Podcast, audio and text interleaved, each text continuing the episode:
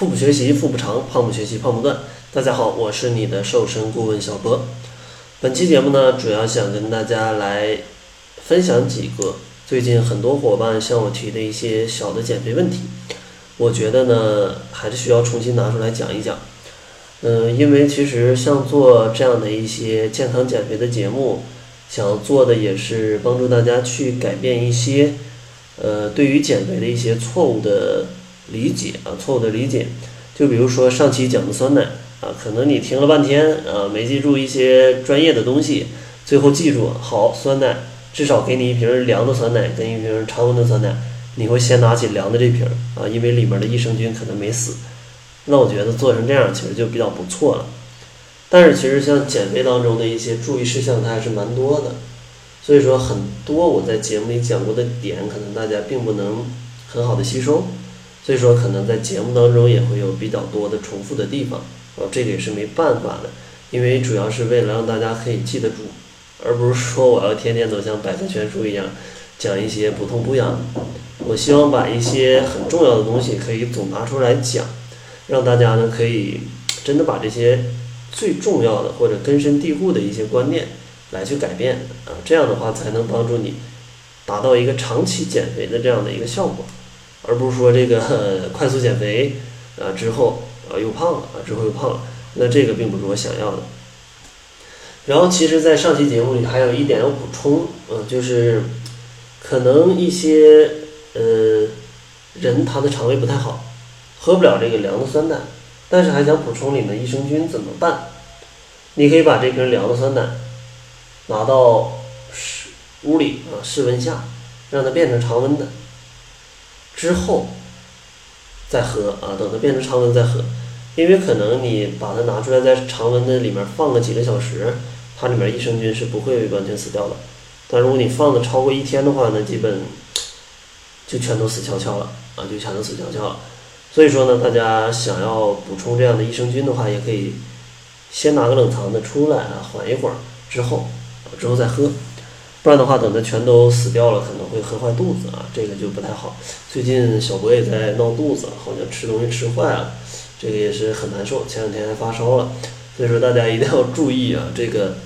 饮食的卫生啊，饮食的卫生。好了，那咱们就开始今天的一个正题吧，今天的一个正题吧。给大家简呃总结出来几个呃小的误区呃或者说一些小的减肥的小经验呃我觉得看时间吧啊应该会分两期节目来录啊会分两期节目来录。首先第一个可能是困扰大家减肥失败的一个原因就是是不是体质才能决定你减肥的成功与否？其实很多伙伴都会这样讲，就说我这个人呢，喝凉水都胖，就是这样的易胖体质，什么办法都没有用啊，根本减不下来。但其实我觉得这样说是，呃，很也不能说很不正确吧，它至少百分之八十五是不正确啊，百分之八十五是不正确的。其实先天的因素咱们决定不了，呃，到这再给大家说一下引起肥胖的原因吧，基因确实有关系。但是后天的一个饮食的结构，以及一个你的生活的习惯、运动的方式，它的影响因素也是很大的。所以说，大家可以看到，影响肥胖的因素是有很多的。所以说，让你发胖的不仅仅只有基因，它还有你的饮食习惯、生活习惯，还有运动方式，对吧？所以说，与其说体质决定你的成败，还不如说你是不是想要去改变。如果你想要去改变的话啊，想要去跟原来的生活说拜拜，那其实你是可以通过后天的一些努力来去调节的。当然，可能你现在还找不到方法，这个没关系，只要你想改变，他总会找到方法。其实我跟营养师小辉也在想要帮助这样的一些伙伴，不希望让大家节食，也不希望让大家吃减肥产品，也不希望让大家吃减肥药，因为这样对于减肥它的影响真的是对于健康的影响是很大的。而且结果是你没减下来，你还你你还搞了一身病，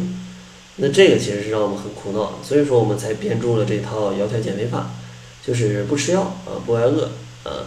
也能让你健康瘦，而且不反弹。因为呢，这个也是营养师小辉倾注了比较多的心血啊，把了一些营养的一些内容全都放进去，并且呢，他也会给提供一些营养师的指导，来帮助想要减肥的伙伴啊，真正的达到一种健康瘦不反弹的这样的一个目标啊，这样的一个目标。所以说啊，真的不是体质决定你啊是否肥胖，更重要的还是你想不想去改变啊，是你就这么放弃了，自暴自弃，随便吃了，还是你想要去调整一下，让自己变得更美好、更健康。然后第二个想要跟大家再去提的一个概念就是，这个叫做负能量的食物，它到底存不存在？其实呢，像负能量的食物，它是并不存在的，因为每一种食物除了水啊，每一种食物它都是有热量的，啊，并不会有什么食物它的热量是为负值的，就是这个食物的卡路里，它都是一个正数的，都是正数的。